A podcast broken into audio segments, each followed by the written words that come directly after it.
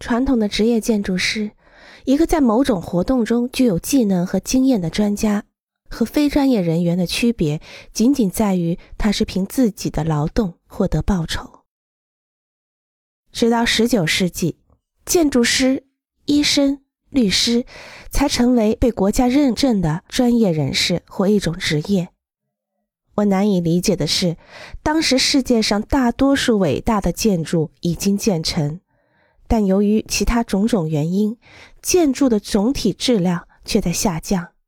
各种力量，比如工业革命等带来的新兴技术、生产力的快速发展和迅猛扩张，催生了大量的建筑物。新的建筑理论也应运而生。资本主义更看重资本和回报，而不是美观和艺术。